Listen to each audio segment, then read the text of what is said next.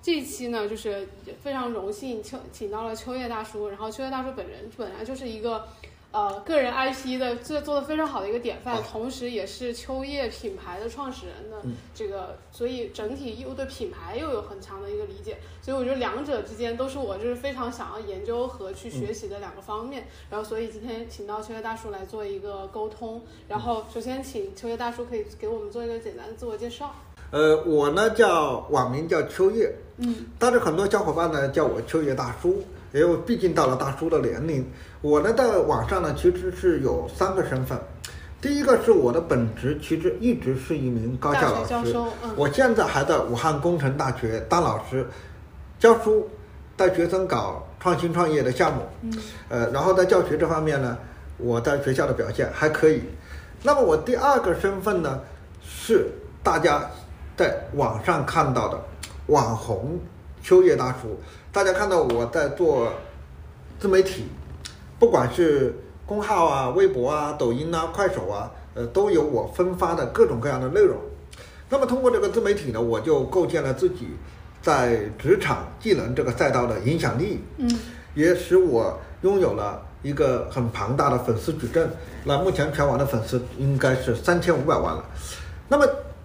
在这个网红身份背后呢，是我的第三个身份。其实我是一个创业者，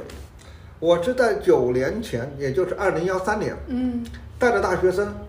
去做一个双创的项目，参加创青春互联网加的大赛，嗯，所以当时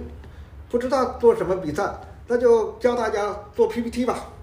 就用这个方式在网上做在线教育，嗯然后一步一步的滚动发展到二零二二年，也就是今年，我们目前公司的全职员工已经有一百五十个人，还不算兼职。太厉害了。然后在武汉呢，也租了两层楼，对，有了两千八百平米的办公室，刚刚参观完，非常的呃，对，震惊。 然然后我们呃，实际上，所以在我这里呢，就是其实我的本职工作还是一名大学老师，在大家的眼里，我是一名网红，但是在我目前给自己的定位，我是一个要做好公司，创造就业。让更多的人通过在线学习，能够更好的改变自己，让自己工作变得轻松高效的创业者。嗯，这个这个介绍非常的完整，三个身份串在一起。所以，所以一开始就是我们去做到这个品牌的 IP 的时候，是先从个人 IP 先起来，是对先大家是先认识到秋叶大叔，然后才知道才有了这个秋叶这个品牌，是这样吗？对，就一般的人做创业，嗯，其实很多人说都要向我学，我说没有必要。其实创业有很多打法的，嗯，你比方说，如果你很有钱，你完全可以看准一个机会，找融资，高举高打，请最厉害的人，买最好的设备，直接把这个市场用最快的速度拿下来。这就是抖音的文化，叫大力出奇迹。但是不是每个人都有办法在一开始集中优势资源去拿下一个有挑战性的高门槛的市场。嗯嗯所以对于我们这样的普通人呢，可能我的打法对很多在专业能力方面非常优秀、嗯很出色的人有一定的启发。我们是先在工作中积累了某些能力，对，呃，也可能我的能力是会做 PPT，但是也可能别人的能力是会做演讲啊，嗯会做公文写作啊，都可以，对不对？那好，当你在这个职场里的岗位里面积累了这个能力之后呢，你就要去分享啊，你通过分享，你就可以让更多的人得到帮助。对，那么这些人就会成为你的粉丝，当然我更愿意把他们叫读者，他就慢慢的对你产生了信任和认同。嗯嗯但是这个信任和认同，它是有两个要求的。第一个要求，你要能持续的稳定的做高质量的输出，你能给别人持续的提供价值，别人才愿意长期的订阅你也好，关注你也好。嗯，但是这个对很多人是个考验，对，他他可能做着做着就半途而对废对了。对对对，好，第二个很难的点是什么呢？我最早红的时候呢，是先写博客，嗯，但那个时代呢，红就是红，也也也不一定真的红，因为那个时候上网的人没有现在那么多，嗯没有回报的，因为那个时候支付宝都不好用，所所以你说我在网上买什么呢？我可以告诉各位，有一个很多人都不能相信的事情。我有个读者看了我的文章，博客文章很感动，要给我钱，他给我汇款，我跑到银行拿汇款。所以大家会很难想想象，这还是十几年前的事儿。他为了给笔钱我，他汇款，然后我跑到邮政局去领那笔钱，很很很开就是心那个的时。候的打赏， 最早期的打赏。没有打赏，也没有按钮，没。后来有人就专门做了个按钮，可以嗯打赏，然后呢就把钱打到支付宝。嗯嗯那么在这个过程中呢，也就意味着我一开始做博客，后来做微博，后来做公号，但现在我也不得不跟上时代，我要做短视频，我要做直播。嗯这就要求我们今天的人，他要跟上今天主流的传播平台，你要掌握今天的主流的最高效的传播手段。所以我今天也跟所有想做个人品牌的老师说啊，你必须会直播啊，你必须要拍短视频，你无非是拍多拍少，这跟你的质量和更新的节奏有关系。你你短视频很难做到像文章一样每天写一篇，这个这个还是有点难的。你完全可以一个礼拜拍两条，但是这两条必须要有什么，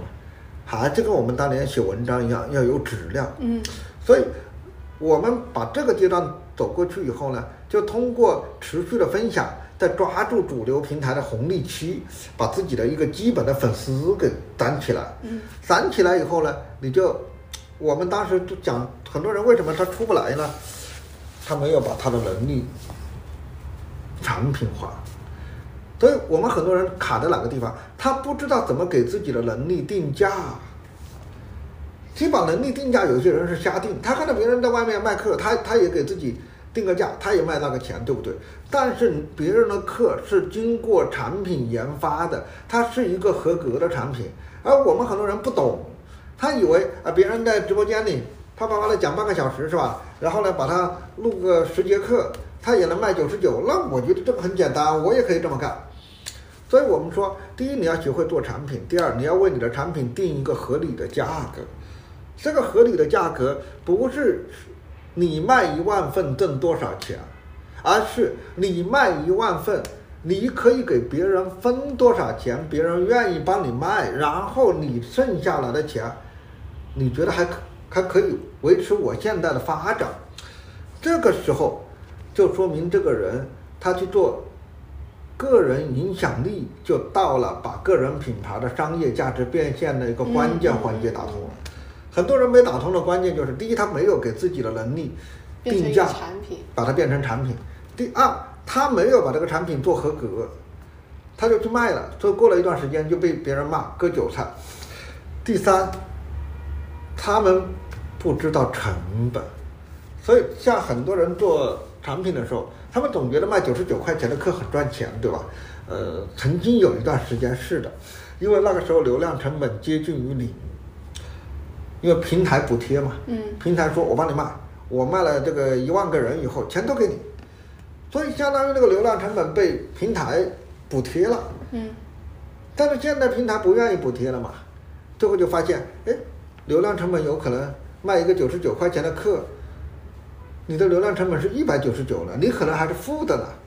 所以在这个过程中，我我们就要去思考，怎么样把自己的产品做出来，然后这个产品呢，在消费者的心目中觉得用这个价格买很值得，然后呢，又有人愿意帮你卖，他还能分到一部分钱，你还能剩一点，还能让你滚动发展。嗯这个就是个人品牌里面最难过的一关，就很多人就卡在这儿了。卡到这儿以后呢，当我们大概是什么时候走过这个阶段呢？是二零幺四、二零幺五、二零幺六年，我们就发现哦，可以做网课，网课要做到这个质量，消费者是不会骂你的。然后我们就可以找各个渠道去帮我们卖，然后我们分什么呢？分佣金，无非就是到了二零幺七年、二零幺八年，哎，我们发现越来越多的人想学训练营，那我们就要把产品什么升级，提供一个相对来说服务更好，但是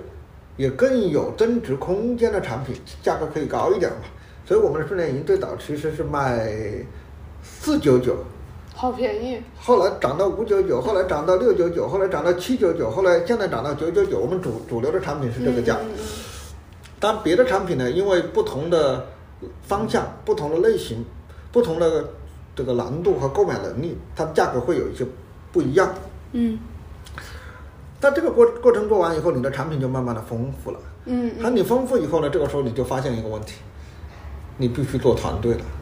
你不可能一个人去做这么多事儿。嗯所以在这个过程中呢，团队呢可能呃七八个人、十来个人的时候都很好管，反正一桌吃是吧？对一小桌团吃饭队就能就对能把事儿谈完。对，但是等到你的产品越来越多以后呢，你就不得做岗位的分工，嗯做部门的分工，所以这个时候你的个人品牌的挑战呢，已经不是你怎么去赚钱，对，而是你怎么带着一群人，用管理的保障去赚钱。所以这个时候就会出现很多呃很多问题，我们也踩过很多坑。组织化了，现在这边我们最早你知道文化叫什么吗？要好玩儿，玩的时候把活儿给干，漂亮，分钱。你看这这个对呃没上过班的人是吧？嗯对，这个很有吸引力， 这个太有吸引力了。是吧第一要好玩儿，对不好玩儿不干。对，玩的时候把活儿给干漂亮了。那我们当时是这样的，我们当时做 PPT，然后做创意，嗯，然后让 PPT 里面跟很多网上的热词啊、热梗啊结合，好玩吧？嗯然后我们自己做的都很开心，对做完了以后网上一发，哇，各个转发，各个点赞，一下子阅读量，我们最高的阅读量一个 PPT 做到十万，做到不是十万加啊，是一个亿。哇，是什么一个 PPT？我我当时不是韩寒跟方舟都吵架吗？我哦做了个方韩大战的 PPT，哦，哇那姚晨都转发了。哇塞，全网那那个时候光方舟子还还骂了我一句呢，好划算。他骂了我一句，就就在蹭网了上大留了大 V 的热点， 就留了十分钟，加了我三千粉，我加了哇三千粉。他一看哇不对头，他骂我我涨粉，然然后然后他就把那一条微博给删了。我当时想你多骂一会儿噻， 你你骂个三天三夜，我不就涨个几万粉吗？但但是你想那个流量就那么大，真的是，那个时候还是属于微信公众号的时代吧，微博微博时代，微博二零幺二年。啊，幺二年，幺幺年，幺幺年，嗯啊，你看这个时间，十一一晃十十一年前的事嗯儿，但但那个时候呢，你你你把这个流量拿到了，你有时候可能会呃一一下子就做起来了，是吧？嗯然后你就觉得很好玩，嗯呃，这不就要好玩嘛？嗯啊，玩的时候把活干漂亮了嘛。你有那么大的流流量，你赚钱是不是就很容易啊？所以我们早先是什么文化？赚了钱马上就分。我我们不是发工资的，我们是今天赚了一块钱，今天就分掉，反正后面还有钱，后面再赚，赚了再分。这么好赚吗？ 省那个钱，对，所所以我们早期的管理文化里面会出现一个，我们的钱是按项目发的。啊，但你也知道，当这个公司慢慢正规化以后，它是按照岗位，嗯是的是吧？你是什么岗，你要完成什么样基础的工作量，你然绩效后是什么你 KPI 你是什么对，你的 KPI 是多少？我们那时候没有这概念，我们就赚一波分，但是真的好赚啊！一年分五波，大家都觉得很开心啊，嗯嗯是吧？这个就有点像那个，呃，所以我后来就理解了为什么它叫团 队，是吧？它它是个散兵游泳，嗯但是这。呃很像那个美国好莱坞大片是吧？我们现在要抢劫了， 嗯，我们喊几个人 把这一条给剁了。临时组起来大喊一波人，呃，其实每次差不多就这样的，然后后来发现老是组是吧？那那那就把几个核心的放在这一块儿对，长期呃，就长期就做嗯做成了一个小团队在这搞，然后每次拉完了拉一波人来干，干完了以后把钱一分，无非是外围的少分一点儿，嗯核心的多分一点儿，嗯但是这就不是个办法，所以他每次赚多赚少取决于我们来评估在这一次里面谁的贡献大。那好，当你成了公司有了几十个人之后，如果每次干完活分析谁的贡献大，然后再谈钱怎么分，小伙伴录的，就就小伙伴就累得吐血，嗯真的，他觉得他我好累呀、啊我现在。嗯嗯后来我一想，这是管理问题，所以我们就要慢慢的学会从一个团队到一个组织，嗯这就是在个人品牌成长过程中呢，这就是一个很大的变化。但是到了组织以后，我们就要思考一个问题：我们早先的成功啊，是赶上了时代。你有微博的红利啊，你说有微博的红利的时候，你怎么想到搞知识付费？我就不知道有知识付费，好吧？ 我你说那后来那个公微信公号知识付费是跟公号起来嗯嗯相关是的我们知道有知识付费吗？我们只是觉得这个东西可以卖钱搞一下嘛，嗯搞点钱嘛，然后挣挣了钱以后，大家可以买房子，可以改善自己的生活，嗯我们是这么出发的。但是到了幺八年呢，我发现公司已经三四十号人了，那每年也能做个两千万的这这么一个盘子了，还有好多人跟着你学习，那这个时候你就不能够再把自己定义成给小伙伴好玩儿，嗯玩的时候把活干漂亮了分钱，你得有真正的组织的目标，你得有战略的规划，你得有发展的步骤。然后你要一点一点的去构建你这个企业的核心竞争力。嗯，所以我在墙上不是看了一个地图嘛，对，我是幺八年画的这个图，当然那个时候没有现在这么完整，所以我当时提出三句话。我们的打法很简单，以出版做流量，以出版做流量，对，以教育做信任，以教育，以社群做留存，什么意思呢？你像我，不管是做微博、做公号、做书、做网课，本质上不就是出版物吗？嗯出版的特点就是成本低、定价低，但是希望它爆。没有人说卖一本书卖五千本，卖五千本搞什么？搞赔本。要卖五千万本，那就不得了了，那真的是世界级的。所以我们追求的是爆，所以短视频也追求什么、爆款，嗯啊爆款公号追求爆文，就头新条媒体的逻辑它要爆，都是要报，所以出版是做什么？做流量的，爆就会得到注意力，嗯，得到很多人对你的这个品牌或者内容的关注，对，所以你要持续的做啊，持续的运营呐、这样的话，你的这个品牌、你的内容就不断的在消费者心目中一遍遍的刷，一遍遍的对刷，对一遍遍的刷，就留下了一个品牌沉淀嘛。但是这个品牌沉淀，你天天做爆文、做短视频，那是挣不到钱的，是吧？抖音也知道，抖音天天做短短视频是不能变现的，你你还得在后面要做一个产品，去满足对你这个品牌有认知、有认同的人。那我们是做教育的，教育有个缺点，不能复购。不是严格来复说购的复购，就像买女生买面膜，对，你喜欢这个牌子，过一个月用完了再买，对再买对再对买对。哎，你像我们吃大米，哎，我喜欢这家的米，是的吃完了再买。对的，这就当你获得了一个消客户以后，在他的消费生命周期里面，他是稳定的可以给你带来贡献的。对，所以很多企业它的经营是有耐心的，嗯，因为它基本盘在做大，它的口碑和服务做好，产品做好，它会越来越好。那我们这个教育不行啊，我我我服务好，口碑好，他学完了还是要走嘛。对，所以我们觉得我们应该用教育真的把产品做好，把服务做好，把性价比做好。我们要得到学员的信任。但是普通的教育机构呢，得到学员信任以后，学员就走了。嗯，所以我们就发挥我们做新媒体、做线上运营的特长，我们想方设法的把一部分老铁学员留在社群里面。嗯，他们留在社群里面，他为什么要留呢？信任嘛，第一，我有内容啊，我天天做内容啊，嗯，是吧？？我天出版就是出版内容嘛，是，所以我可以给他们文章看，给他们短视频看，给他们直播看，嗯给他们书看，包括做一些新的网课给他们学，反正价格又不贵。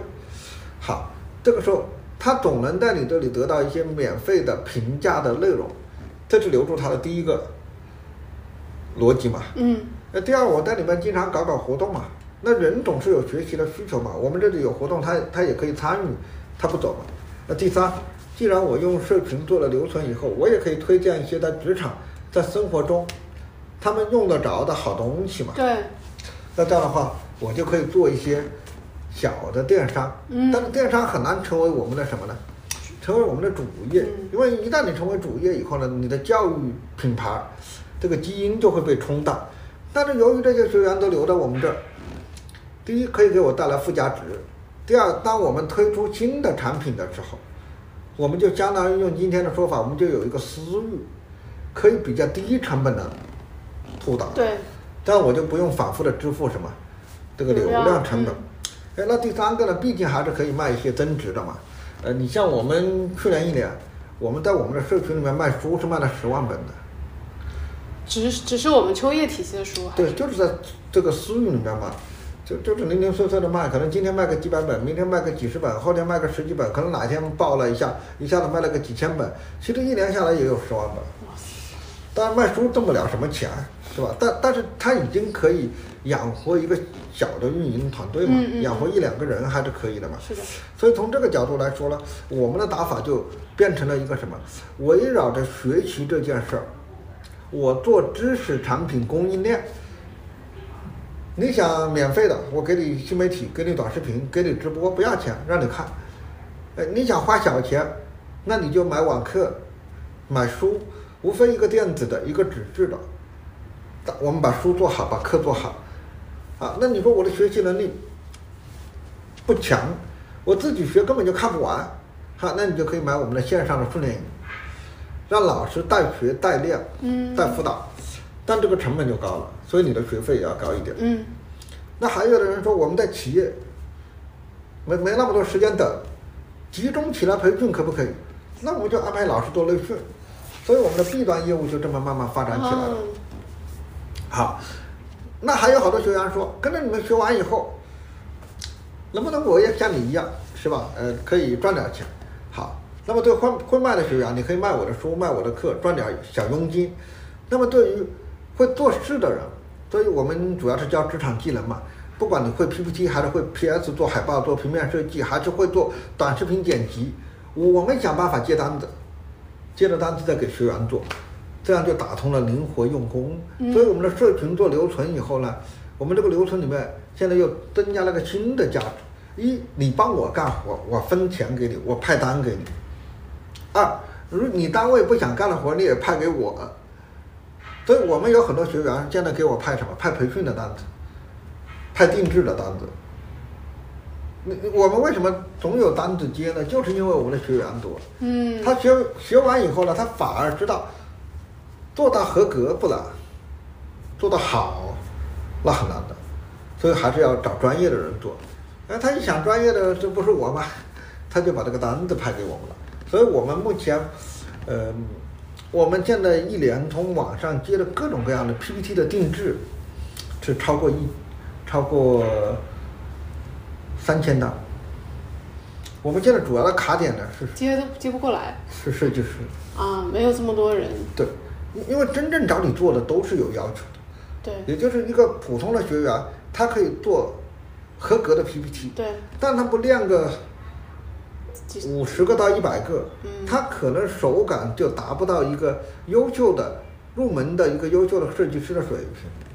呃，所以我们陪着这些学员慢慢熬啊。我们现在的内部定了一个 KPI，我们的这个设计主管，包括我们的人事专员，他要负责每个月培养出几个合格的兼职的设计师，这样我们就靠时间慢慢的把这个设计师的池池子子，做大。嗯嗯，把我们的全职设计师的队伍也要做大，这样我们就有能力接更多的订单对。一旦大家都知道这种定制的业务找我们，快、靠谱，那这样的话，我们这个品牌就相当于不仅仅是做教育，对，也不仅仅是做内容，也在帮你做高品质的这些书、短视频、这个定内制容，甚至帮你做课。这样的话，我们就形成了一个围绕着职场技能，嗯，一个完整的知识供应链。真的，啊这就是从我们 C 现端在的到这 B 个打端法，所有呃的，但是这个打法呢，一比较重，都确实，所以不太适合呢不想操心 的人。二呢，因为它管很多方向，每个是的方向其是实的它的业务，呃，还都不是是很不复是杂不是一个。就是我经常跟别人讲，我就是个小公司，但搞了个集团的架 构，这这个这个是很累的。但是如果他跑得通，他的这个抗风险能力确实，是比较强的。你看我们公司一直有双休的，嗯，我我们晚上该走的都走了， 我我们每天工作七个半小时的，我们不卷，嗯，是吧？所以所以我们说，呃，如果一能一直这么干下去，那么员工是在一个比较健康的环境里面去做嗯的，嗯，而且定制这个市场非常非常大。我们现在卡在人，真把人解决了，我要大量的招人才，把这个事儿做大。为什么呢？因为我们已经非常清楚了，为什么定制业务它会爆发，因为企业不想养人。你说你在你身边，你真找一个会做 PPT 的，或者达到你那个要求那个级别的 PPT 的，不好找。嗯你你你在身边去问，你没法问的。它不像那个做宣传册，对，做宣传册你随便到哪个小区都有一个图文对工作室，你可以找他做，对不对？对对但是像我们这种服务，你在周边你哪都找不到，你去问的效率很低，所以你反而会选择从哪里找网络。对，主动搜索，而且是是，所以所以我最终会把像抖音这样的平台我全部覆盖。我现在没有覆盖是，我光一个，沉不过承接不过来。对我光一个店的流量我都承接不过来。但是我们还是想早点做，我不我因为品牌的推广是有累积效应的。对对对，但是我又不能做的太猛了，最后所以这个市场其实比一般人想象的要大大得多而实际上，你把它跟什么结合到一起，你会发现，跟外卖是一样的。是的，原来你不吃外卖的呀，对都对是自对己带饭的对呀。对对，自从开始公司慢慢的有人点外卖之后，对你会发现公司一半人甚至大半人都点外卖了。如果最近不是因为疫情，很多人其实现在就吃外卖了，但是外卖一旦形成习惯了，退不回去了。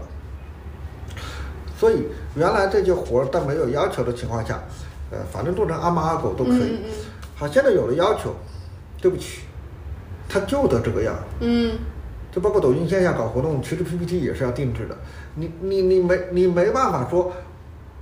我做丑一点儿，这这就相当于这个标准上去了。但是人的能力能不能快速的都上去了？对普通人来说，很难为这个一年就搞那么三四回的事儿去提专升门能培力养，是吧？如果专门养个人，好，这就意味着这种需求很容易什么？很外包容易外包。所以这个市场是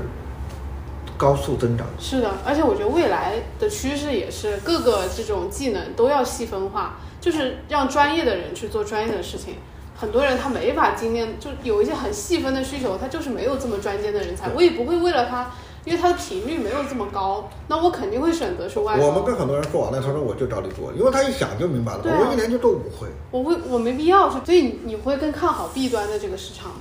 B 端更大。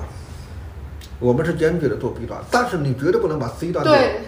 因为你一丢了，你在 B 端你没有优势。嗯 C 端给我们带来了什么？第一，品牌，嗯，所以很多人知道你啊，对，你培养了几几一年培养几万名学员，他还是要上班的嘛。上班以后，他他迟早有人会当小领导吧，他也要做一些事儿吧，他做做一些事情他不会做，他找你了嘛。你看我们三六零的单子什么来的？我们的学员，啊我，们那个腾讯的这个单子什么来的？我们的学员，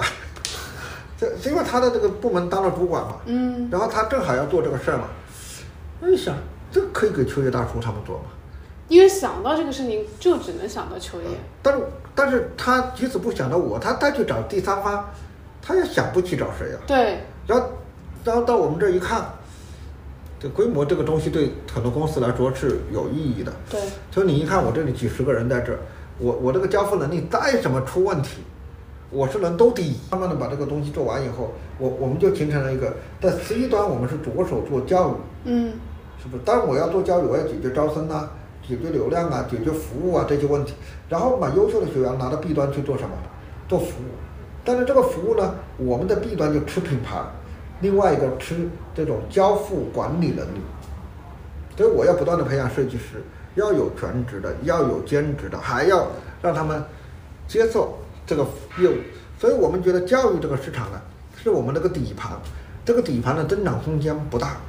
不大，大大概做到五千万到一个亿，在我这个小赛道就到头了。但是服务这个市场，我认为只要我们好好做，嗯做到两个亿、三个亿、五个亿，甚至十个亿，都是有可能的。关键服务一旦做起来以后，是取决于你愿不愿意。呃品牌是最好的护城河，嗯，商务不是，商务划不来。你你不可能跑过去就谈一两万的单子，对对对，啊而且这个单子没覆呃也没有稳定的频率。但是如果你品牌在这，你手上有一万家企业，你会发现你做不完，它不是这家有就是那家有。嗯。所以其实像你们这种属于在做 C 端的过程中转向了，就增加了 B 端，对吧？对。是在什么时间段？ 18年。幺八年开始转，那时候你已经有一个公司中了，间有个插曲，嗯幺四年就在做，嗯，做到幺六年我们放弃了，因为慈禧端太好赚钱了。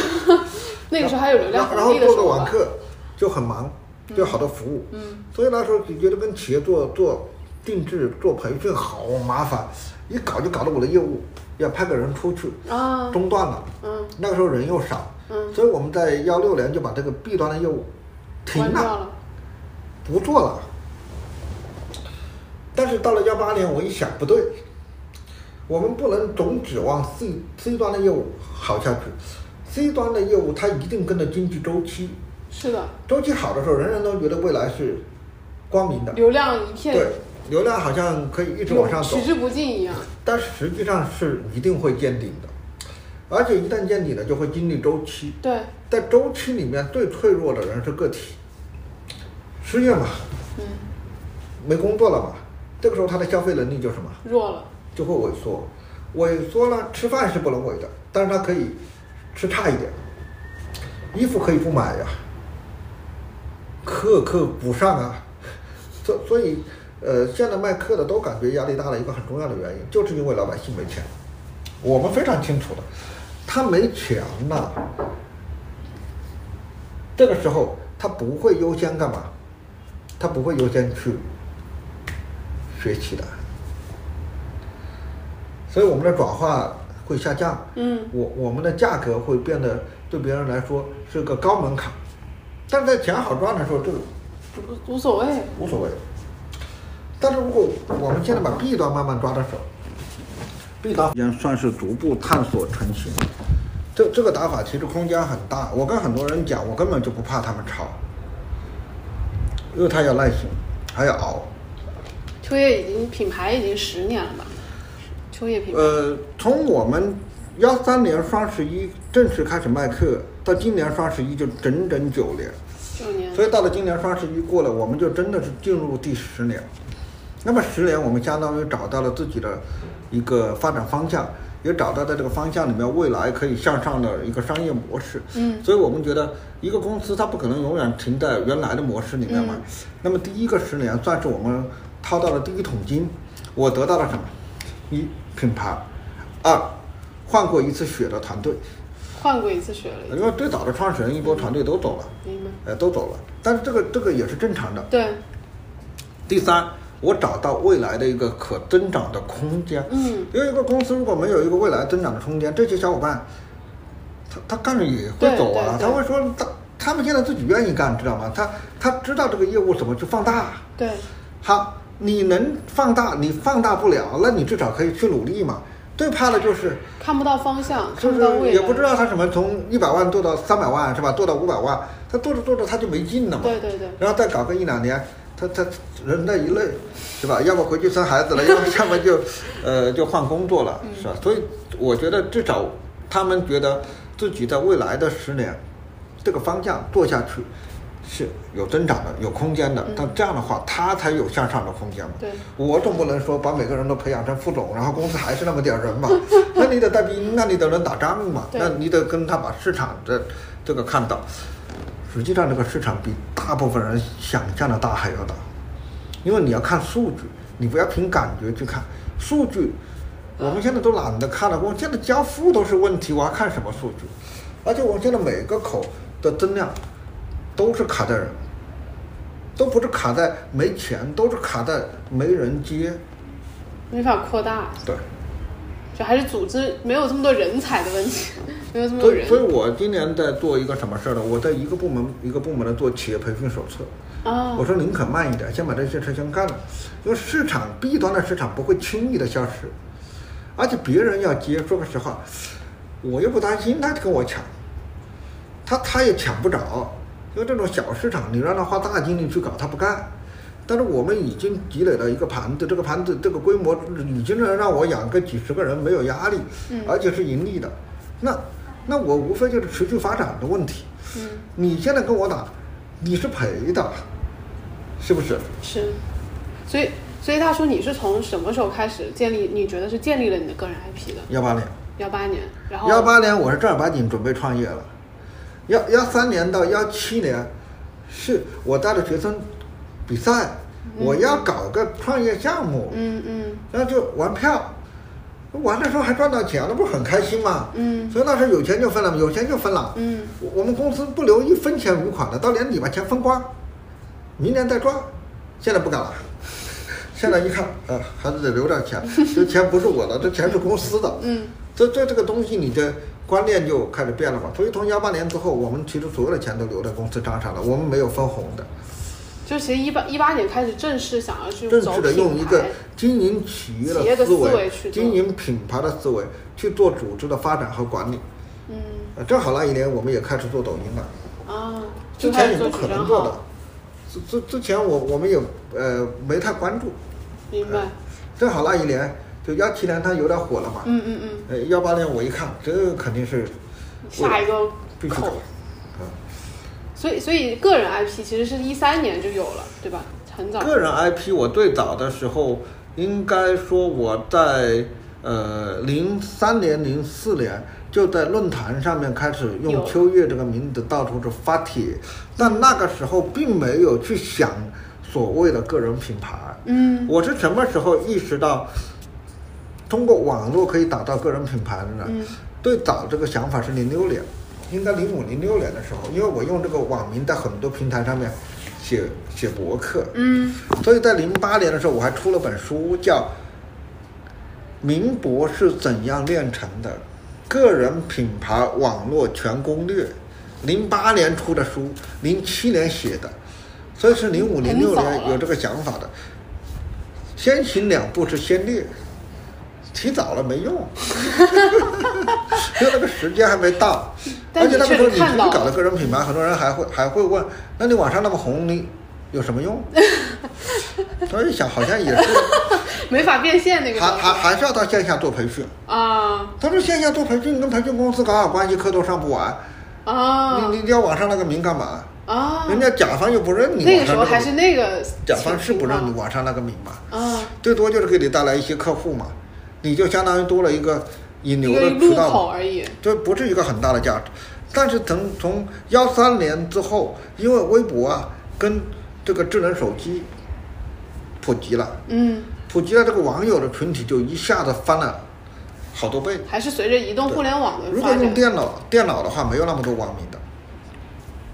我就算能上网，但我不能把电脑抱在身上对啊。对对，对所以它叫什么？它叫移动互联上网网。嗯原来叫什么？固定宽带。嗯但移动上网以后，每个人都是网民啊，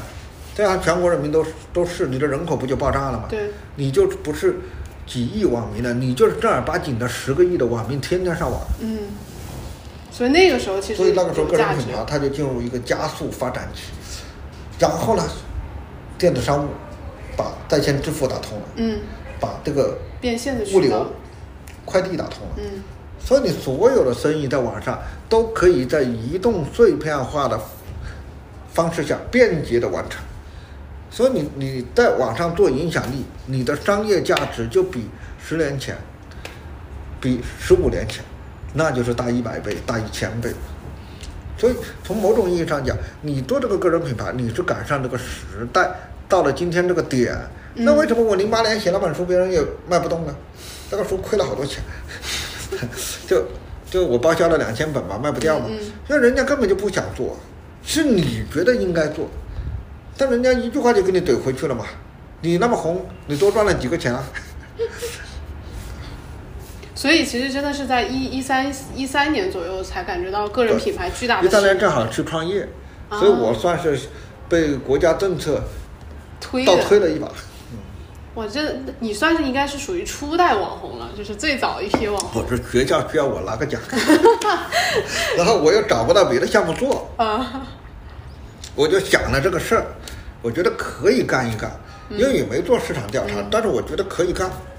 呃，因为大方向我觉得我是看投影仪的销量嘛，我觉得这个事儿是可以干，但是大家愿不愿意在网上买一个课学习，我也不知道啊，是吧？我看罗振宇卖的还可以，搞会员嘛，嗯，我也试一下。哎是也是在一三年的时候对开始。，就是幺三年他搞逻辑思维嘛，嗯嗯，哎，我也跟着做嘛，就成了嘛。所以这个这个事情就一步一步的就做到做起来了嘛。做在到做到幺八年的时候，我就在想公司的战略是什么，嗯所以我就想要用出版做流量嘛。用教育做信任嘛，嗯用社群做流程嘛。嗯但是做流程呢也很尴尬嘛，一直做到二零二二零年，卖卖电商又卖不动，但是也能卖，你不能不做。那这个增量到底是什么呢？到了二一年，明白了吗？灵活用工嘛。这个时候你就在社群里面把 B 端的人找出来，把能服务 B 端的人找出来，然后去做什么？做灵活就业市场。而灵活就业一旦做起来以后，它就是一个新的舞台嘛。所以我们说我们叫内容职场技能、内容服务供应商。这个这个内容的含义是，我帮你做个 PPT 不也是内容嘛？所以这样的话，这个空间就就扩大了嘛。明白，所以所以其实整个过程，你们对于创始人 IP，你你应该算属于创始人 IP 起家对，然后到品牌 IP，就你在这过程中有有什么一个规划的考虑？比如说我是要更侧重我个人的，还是更重侧重品牌？这个里面有什么变化？我原来在书里面写过，我说一开始一定是做个人 IP，嗯做个人品牌，因为个人品牌切入口最小，也最容易做爆。嗯等你有了个人品牌之后呢，你就要想办法把它做成团队品牌。你要把你的能力赋能给你的小伙伴，让他们比较轻松的能把事情做起来。那这个时候你就必须要做公司的品牌，公司的品牌往往跟产品的这个品类啊也是捆在一起的。最后大家认公司，认公司呢一个好处就是，你摆脱了对你个人品牌的依赖，那不能因为你不行了，这个事业就不能做了。其实我现在真不在公司，也能正常。他们也能做，呃，也也不是说非得要我，但是有些业务呢还需要我，但是也没有哪家公司完全不要老板董事长和总经理吧，对这对不可能的。嗯但是至少正常的业务它不依赖我。呃第二，我们也要解决一个核心员工流动的问题，你不能说这个人一辈子跟你干嘛，嗯但他走了这个业务，能不能找一个人把他补上来吧？他走了，是不是客户就跟跟着着他走走了嘛？而不是认这个公司的品牌嘛？那这个我们也是要解决这个问题的嘛。嗯那如果这两个问题都解决了，一不依赖创始人，二不担心员工走了把公司业务带走了，嗯或者他带走一部分也不会造成对你的业务根本性的影响，那你的公司就形成了一个稳定的基本盘嘛，它就可以在一段时间里面形成一个持续稳定的发展嘛，那员工就可以形成一个相对。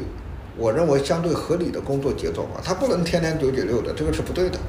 嗯时间长了他受不了的，他他也要生孩子的，他 也要他也要照顾老人的，这个事儿你是的总是要经历的。是的，你我我们如果有有的员工他孩子一生下来，你让他天天加班，对他来说这个很纠结的，对吧？还有的员工三四十岁了，爸爸妈妈身体不好了，那你怎么办？这个事情你你不能一切都说，呃，因为外面压力这么大。这个社会的进步应该让每一个人能够平衡好工作和家庭，而不是让他过度牺牲一个维度。呃，他可以让他老婆在家里去做这些事儿，那他得养活这一家人呢。嗯，对，包括那大叔，你对于个人 IP，IP 应该是这几年比较火的这个词，原来叫个人品牌吧，或者是你对这个，大部分人把这两个概念混为一谈。嗯，对，你的理解是， IP 这个词，嗯当你决定去做它的时候，意味着你的影响力出圈了，不是一个小圈子的人知道你，不是一个单位的人知道你，嗯是很多行业、很多圈子的人都知道你，嗯你这个才叫 IP。那用我的话说，起码你在网上一百万人万人知道你吧，嗯所以你是百万分之一的人。那什么叫顶流呢？上亿人知道你啊，哦嗯不，上亿人都不行，这是好几亿， 这叫顶流，对不对？也就是一说到这个人，都知道，家喻户晓你认不认可是一方面，对但你知道他，对，对不对？你像 李易峰，那我也知道啊，顶流我认不认可他不认，不要紧，但我一定知道他，甚至我知道他的事儿，骂他嗯也是比顶我流一个不认可的人，呃，不知道的人很厉害的人，比方说一个院士，嗯我可能这个院士干了啥，我一点儿都不知道。但林一峰的瓜我都知道啊，所以这个叫 IP。那什么叫个人品牌呢？在一个人往上走的过程中，你必须要构建你的个人品牌。你即使在单位，你要当销冠呢、嗯你要当这个业务岗位的精英呐、专家，有什么事儿找你呀、但是你这个影响力局限在你的部门，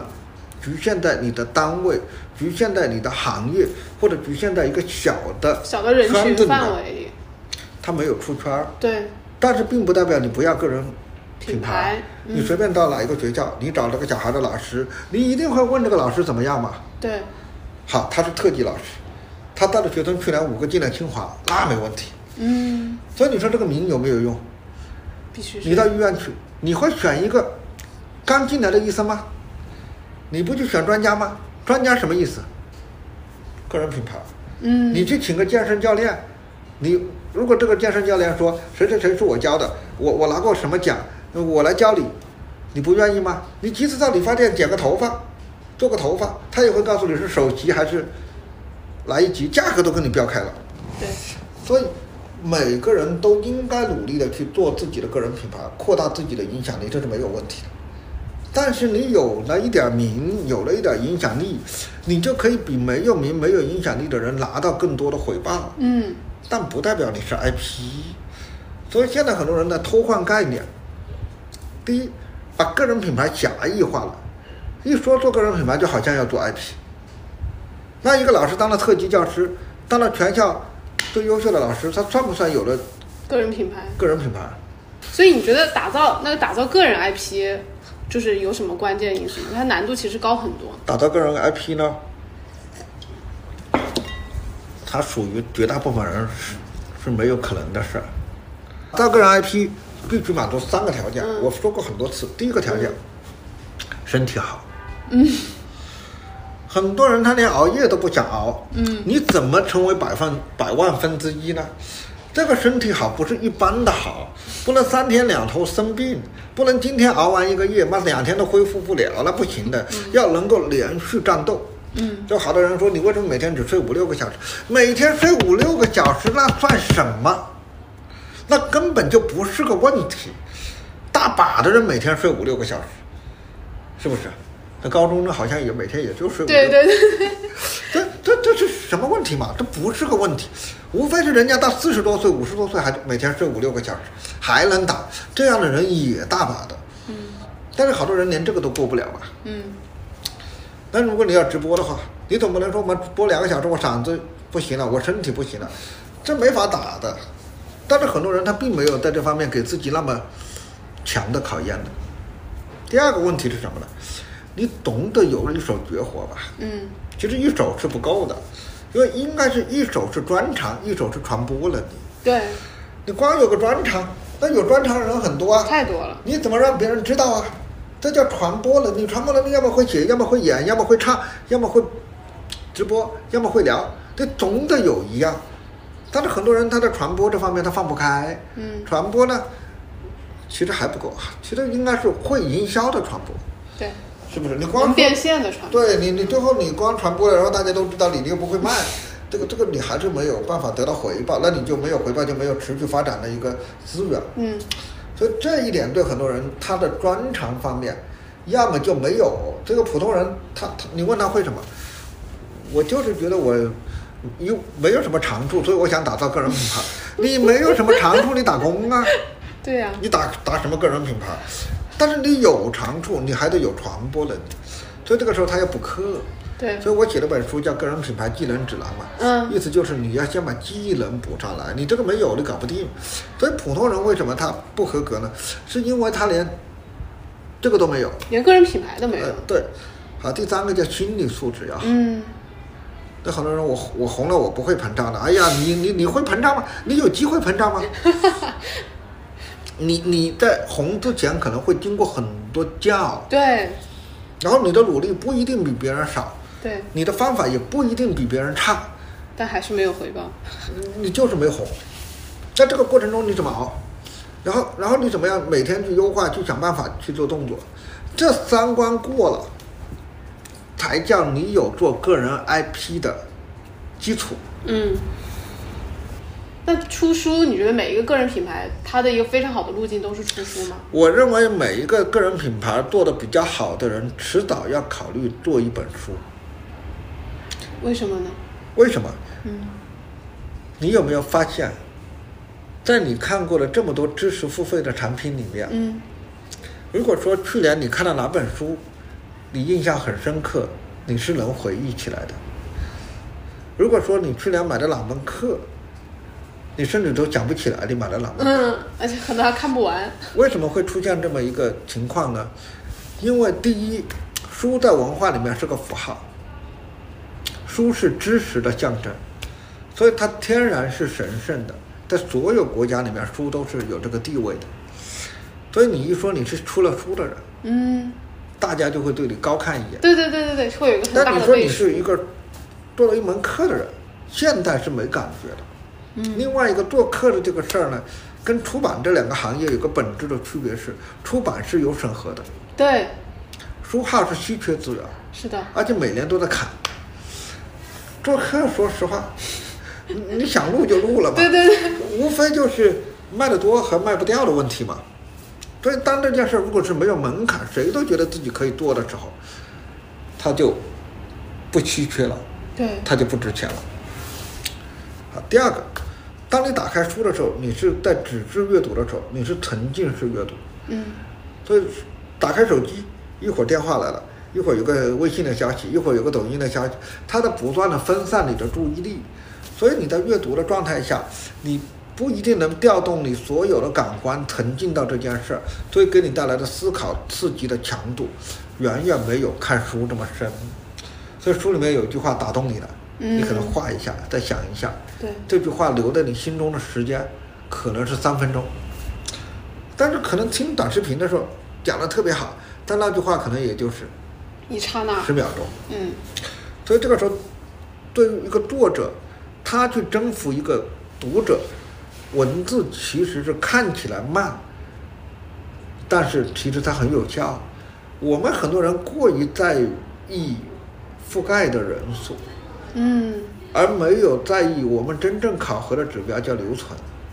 所以你看，即使在抖音的直播间里，你考核的不是来了十万人，对，而是这是十你们万人的留住先考停留留存时嘛长留存有了才有后面的考核指是标嘛的，。是的，留存都没有，你考核什么转化？没有。但是你看读书的时候，你看我看十分钟，我已经留存了你多久？十分钟啊。所以你用抖音的指标去考核书这个产品，它不见得差、啊。它如果真的给一万人发了，我告诉你，那很可能有五千人看了。这五千人里面，很可能有两千五百人为你留存了半个小时。但是十万人在抖音上刷你的直播间，那恐怕到不了这个数值。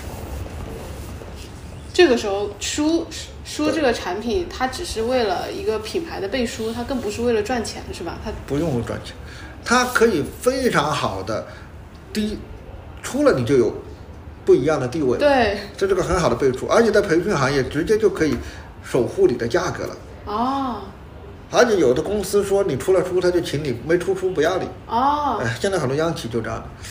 第二，因为你得到出版社的认可了嘛，对对大对出版社的正规的审核了嘛，对，第二，出对读者之间的这个联系吸引力是远远超过其他载体的。好，还有第三个，很多人没想到的好处，你有了书，它就是个名片，啊对，你可以打开很多圈子。嗯你看我们这个呃，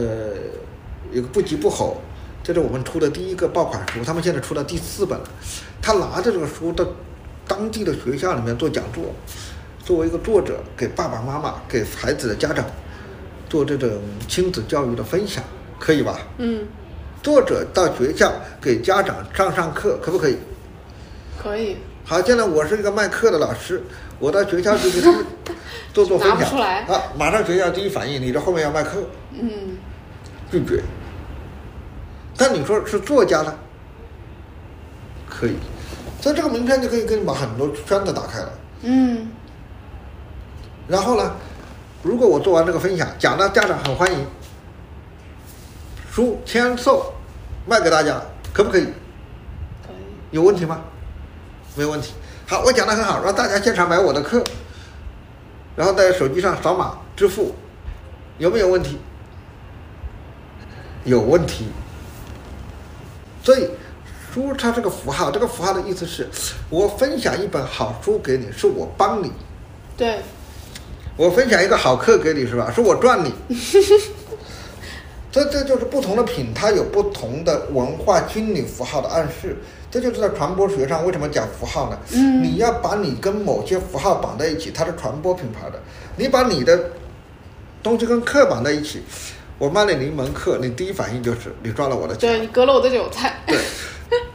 不要说韭菜，九十九块钱他都觉得赚了 我的对钱，对不对对？对，但是就你心买了里我是一本平书衡的，而且这本书确实不错，哇，太棒了！我我终于跟我喜欢的作跟跟者，我喜欢的作者，或者跟跟我喜欢的书见到这个作者了，我产生链接了。嗯，你看他们跟我合影都是因为是我的书，是因为喜欢你的文字，喜欢你的书。嗯什么时候因为喜欢你的课？那那那那是另外一个心态，你要服务好啊！对我给了这么多钱， 你你得交付啊！确实是。那其实从出了个人的书，再到出个人的课，这个路径我觉得是比较好的。就你先有课书，你你的书再有做得课很好，对你要做后端，对，因为书稿费很少的，嗯嗯，它不太可能让你发财，所以你书卖了一万本，假设一本书的稿费五块，也就五万块嘛。嗯。但你还要推广啊、营销啊，你可能还不止，所以你要做后端的高价的课，让认可你的一部分人。你比方说，你卖了一万本书，有五十个人想报你的线下课，假设一个人能收五千块，两天的课也不贵，二十五万。假设你招生成本很低，就五十个人，你你把这个场地费啊这些扣掉，是吧？五十个人一个人五千，二十五万，那你扣五万块钱的这各种成本，你还有二十万啊，那你等于说一年的一个小生活费你没有压力了。所以从这个角度来说，它远远超过前面的什么。书的稿费的稿回费的报回报，嗯，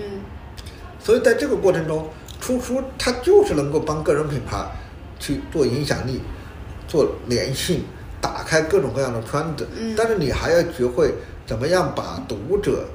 跟你的联系建立起来呢？所以原来很多作者为什么赚不到钱呢？因为他没有，他没有跟作者之间建立直接的联系，所以作者没有办法让他知道我还有什么。还有别还的有产品，课嘛，还有嗯后端的服务嘛。嗯，所以我们在写书私房课里面，还要教这些作者怎么样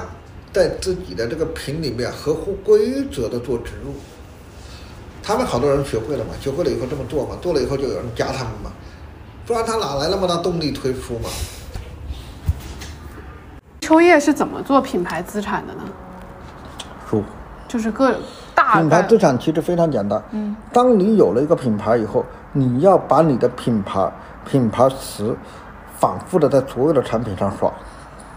产品和内容上，所有的产品、所有的内容上面都必须带这个，所以你看我们的账号叫秋叶 PPT、秋叶 e 对 x 对对啊，微博、微信公号全部都叫这个，抖音、快手也叫这个，B 站、小红书也叫这个。当然，呃，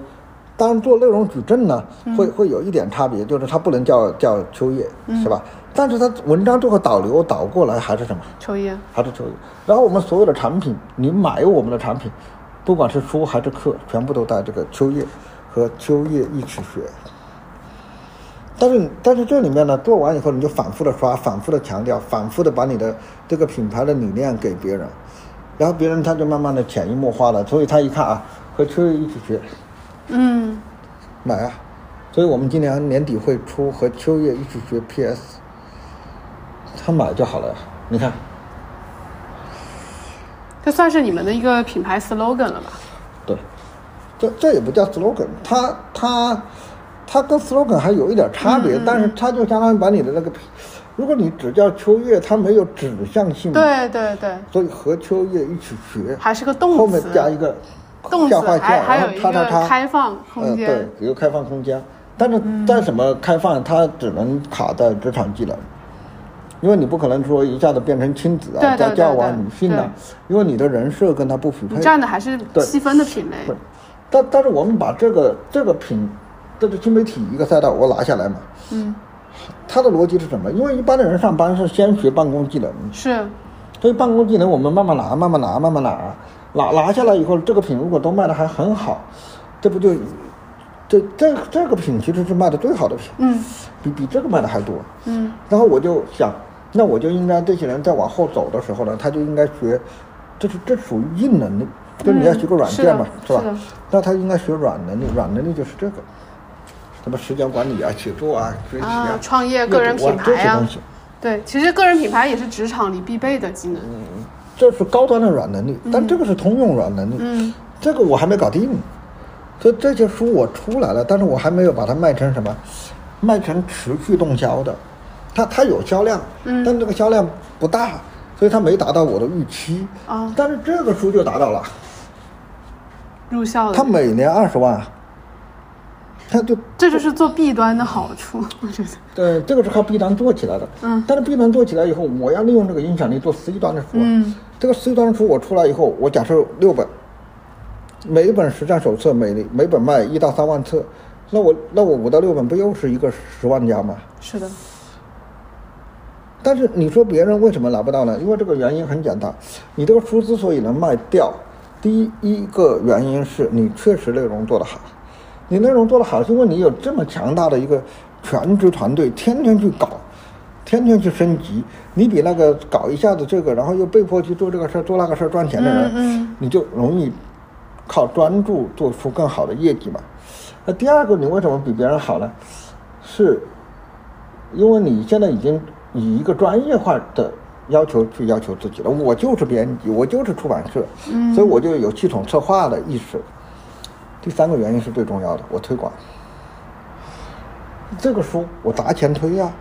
然后我自己跟我的这个社群运营官的产品滚滚起来推呀、我第一年可能卖的一般般，我第二年因为它累积嘛，累积嘛，累积嘛，然后大家说口碑也还不错嘛，这样的话，我这个就是品牌是怎么起来的？第一，你在任何地方要曝光，而且这个品牌的设计很重要，就是很多人的品牌根本就记不住的，嗯记或者记记下来没有概念的，所以好名字是很值钱的。那第二个，你要反复曝光啊，嗯要持续不断的推啊。可口可乐它那么红，人家打广告打了一百年还在打啊，难道你见过比他打广告没几个公司比他努嗯，力对好的吧？对对对，是其不是实品牌但人本人家那么强的品牌打广告还是比你努力啊。对所以品牌是要反复强化的。但是很多人他做了一段时间不赚钱，他就什么对就放弃了，放弃了。好，所以我是一直在推的，我从来没放弃。至少在 Office 这个赛道，算是可以了。所以我们要继续强化，但是强化完了，你只有一个品，你并不安全，也不够大，所以怎么办呢？那我们就想能不能够把 PS 这些也做了。嗯那我们其实已经在写秒懂短视频了，这个稿子应该在这个月底搞完，就国庆节前后交稿。然后我们还在做这个，明年还会做和秋叶一起学思维导图，和秋叶一起学 PR，和秋叶一起学 AUAE。那 E 这样的话，这种工具类的我全全部卡着嘛，多少销量我先不计较嘛。那以后就形成一个职场人一个概念，以后要学这些软件就是学谁的。秋叶，这个的。但是我怎么去打败竞品呢？时间。因因为当他不是系统策划的时候，他干个一两年，干个两三年，新鲜期过去了，他就放弃了。他放弃了以后，他这个事情品牌的累积过程就什么中断了。借这个名字呢，确实亲和力比较好对，它占便宜。像有的人的名字呢，你像我们老秦，他出去了，他起了个名字叫艾迪鹅，不好记，不好记，就很多人会很难会理解，哎要要要想一下，但是这个东西它天天推，天天推也有可能推起来，嗯这就存在一个效率的问题。对对对，所以我是先天比较占便宜，然后再加上后天不停的坚持，后天不停的坚持又有个问题，为什么很多人不坚持了？没回报，对，所以我做了后端，我做了后端，其实我有钱，所以我们很多学员是送的，你报了我的训练营，我送一本书给你嘛。但但是我们把这个搞完以后呢，无非就是我们比较愿意研究这个出版行业，所以我们就把出版的流程呢又摸清了，摸了一遍。所以呢，别人的书不能打码是吧？我能打码，别人的书这个价格高，我就能把成本做低，但是也不是最低，最低也又涉及到一个要不要合作伙伴的问题。你假设要一个大出版社做合作呃合作伙伴呢，它就是贵些，嗯那贵就贵一点，因为你从别的地方拿回来就完了。好，那那第三个呢，就是说，你你在这个出版这个流程搞清楚以后，你能不能把你的品变成在市场上他愿意卖的爆款？我一开始也没想明白，但是后来我就想明白了，所以 Office 我做了秒懂，嗯现在新媒体我在做实战手册，我没做完，因为这个书我要做到。我的逻辑是什么？一般的人做书呢，他就是个便宜嘛，像《口袋三绝》卖的非常好，嗯《口袋三绝》卖了八百万，可能现在都快千万册了。有的。三个作者有名吗？你觉得他到底是赚了还是亏了？如果我的书卖一千万册，我的妈，后面所有的一切都跟上，一千万册啊！我现在所有的书加在一起才四百万册。我的书要是讲口袋三绝卖到一千万册，我现在国内做口才课，我绝对是 number one。，对，这早这就是所以先所以先你有就觉得基口础袋。三绝赚了吗？当然，从做出版社的角出版度来说，这个书卖到一千万册很赚钱，对吧？但从我们的角度来说，是巨大的流量浪费。他挣了个一千万，他就给我让掉了十个亿，对，这这出版他挣不到这个钱。是的好我是因为反正阴差阳错的把后面先做了嘛，我知道这个可以做这个做这个钱了，所以我在做这个品的时候，我我会思考整个供应链怎么去放大，但是这个放大我就发现，他要把每一个环节都搭起来，所以就只能一个个熬一个个熬。但是如果我把 Office 搞通，视觉化搞通，再把新媒体搞通，我再把公文搞通，我再花个两三年的时间把职场技能搞通，那基本上职场技能的大板块就对，就完了，因为你没那么多技能要学，你真正学来学去了不起的二十种嘛？你说一个上班的人学他妈四五十种技能，他妈有病呢！ 专业课我是不教的，嗯你你在你这里学字节的算法什么的，嗯学字节的投放，这个我不会教的，因为它太太太小众了。对，那那这个市场一旦你你你你都拿下了，你又有钱可以持续投放，你看你能有好的品牌，传播记忆点，你又愿意坚持，你又把供应链闭环做起来了，你又愿意靠投放持续强化，那随着时间的推移，这个市场只能是你的。然后你再借助这个品牌势能呢，又跟 B 端建立什么联系，线略合作，嗯，所以这十年就干这个事儿。太慢慢牛滚，了，慢慢滚，慢慢滚。后面十年还可以做得更、更、更好一点，但就看小伙伴跟不跟得上。他们很多人跟不上，所以所以他们只能我说什么 就做什么。所以这个这个问题是没解决。这还是缺人才，对，但是目前知识付费的大部分老师呢，会被淘汰，因为他没有闭环。嗯，他们淘到最最后他会做什么呢？就是我说的，要么他拥抱一个弊端，他变成一个培训师。嗯，我做培训嘛，上课嘛，这个行业几十年了。嗯你只要课讲得好，你只要愿意给学员做呃一些定制的一些服务，你活下来没有问题吧？嗯，你一年挣个几十万也没问题吧对？，要么就是把他的服务半径变小，做高单价客户，但你就不要服务几百个人、几千个人，你就服务几十个人。对，甚至百把个人，每个人收个三四千块，哎，你一年三四十万也可以啊。或者说你就服务二十个人，一个人收三万块，一年下来六十万也可以啊。这这就是他们大概率的结局，买流量他们买不动的。而且也是有尽头的，对，也竞争激烈很激烈。还有一个就是他们也可以做 MCN 机构，他可以把他的咱能们力复咱制们出分机去。构这个在支持付费这个赛道里面，我其实不太看好。嗯，怎么说？知识分子，他读过书的人，他一定勾心斗角起来比比没读过书的人更难受。你觉得他们没法长期合作是吗？知识分子是最不团结的人，文人相亲，他不讲清，他天然的就不团结，所以这个不团结，而且他们很多人是对商业的规则的理解是不对的。你你举个最简单的例子，没有一个农民会觉得自己的米很值钱吧？嗯，但是所有人都觉得自己的知识是无价的。我说过一百遍了，无价的意思就是没价值，有价值就标价。一旦你说它无价的时候，就意味着我们对价值的判断没有标准，所以问题已经出现了。你去农民买米，这个米多少钱，一定是有价的，好的就贵，差的就差，绝对不会一个差的比好的贵。绝对不会跟你说这个，我花了一年的时间种了一百斤米，它是无价的，无什么价，一百斤米是多少钱就多少钱。所以这个问题在这儿，所以他们很难衡量我的贡献对大和低，对吧？你昨天晚上还大家批评你问我跟别人合作训练营，我分多少，我按什么比例分成？他们他们我说你最多十五个点，这么点儿，啊那那如果卖的多了，卖的多提成比例下降。因为现在抖音很多就是这样的嘛，你你卖的一定比例是比较高的，对这这金额少的时候你提成高一点，金额多的时候提成还要降，嗯，他们很多人理解不了为什么嘛。他所以为什么卖的越多，我还分成比例变少了？因为后面跟你的贡献就没啥少了呀关，系，对，所以很多就这样分家了， 是老分家。我我也我也认为里面有合理的和不合理的，但这就会出现很多问题。还有一个呢，这种方式呢，它是比较耗什么？耗人讲课的，嗯，耗人做直播瞎讲的。但是人长期在这个强度下工作呢，他会产生极强的一种反抗心理，嗯他不想做了。对，但是你不用这个老师呢，他的转化率就下降，你大家冲着你来的，所以在这种情况下，你会发现很多老师干个几年他就选择不干了，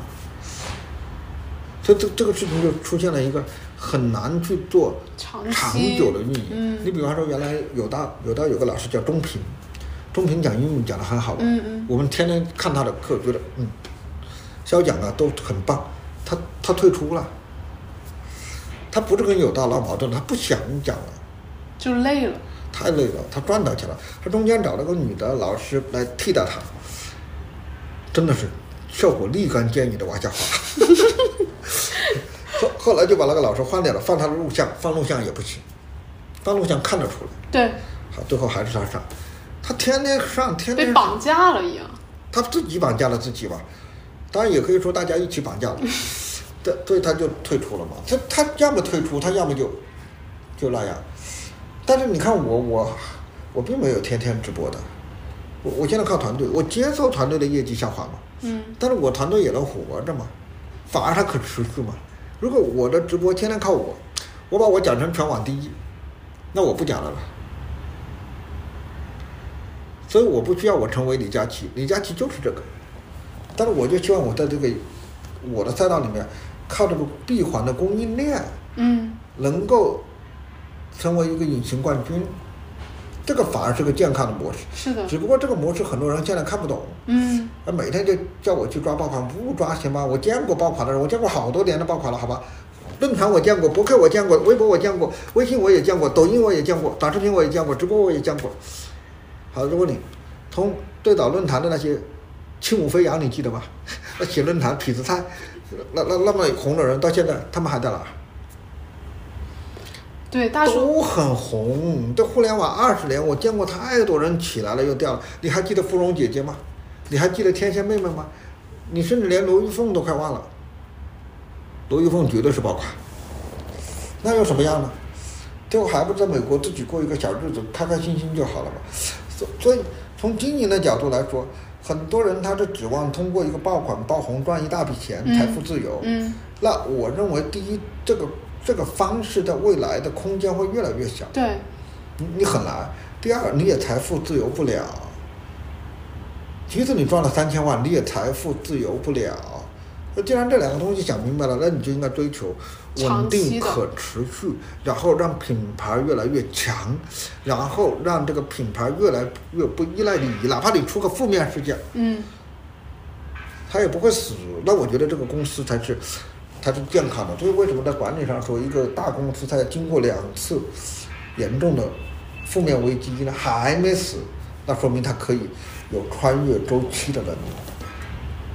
我们现在是运气好，第一波是糊里糊涂赶上了， 赶上这个二零幺二年到二零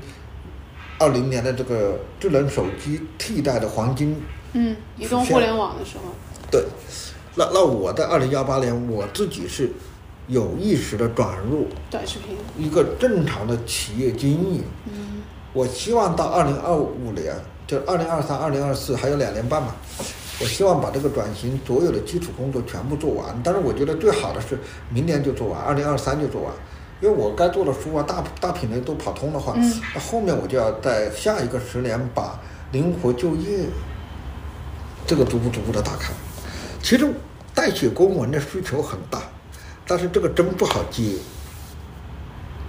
在在淘宝上原来还有一类很大的需求，写检讨稿，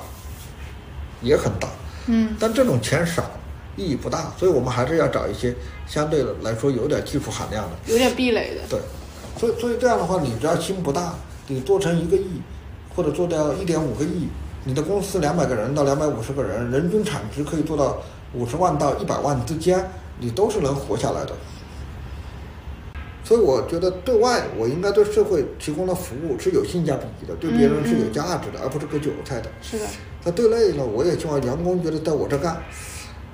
你不要考虑那些管理上的有些摇摆啊呀，那总有的嘛。嗯呃，或者说经营方面的有些失误嘛，那总有的嘛，哪家公司没失误啊？是的那一做全对，一做全对，我应该去买股票，呃买彩票，是不是？但你你，但是我没有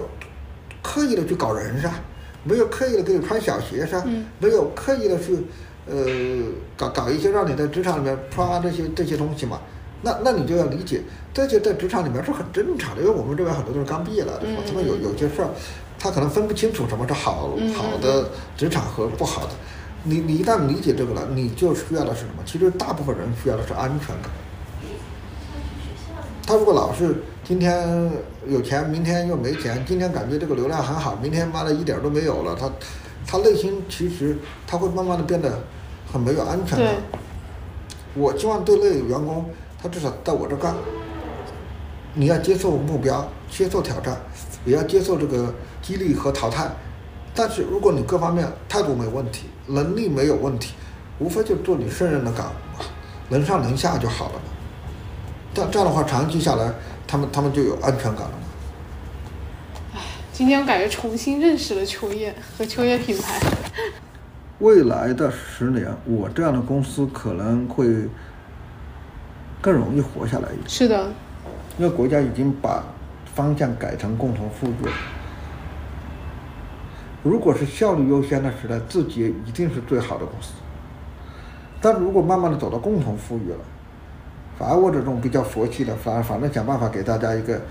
机会的，可能还更适应这么一个时代。那好，可能再过十年又变成效率优先了，对吧？由于我是做闭环的供应链和品牌沉淀的，嗯我还是可以活着。嗯也就是说，在效率优先的时候，你们吃肉，我喝汤；嗯，在共同富裕的时候，我喝的还是汤。等到后面改成效率优先了，我还是汤。国企不就这个意思吗？但我觉得你们走的稳，走的特别稳。好，那今天先到这里，走，我们感一谢块儿感谢大叔今天的时间。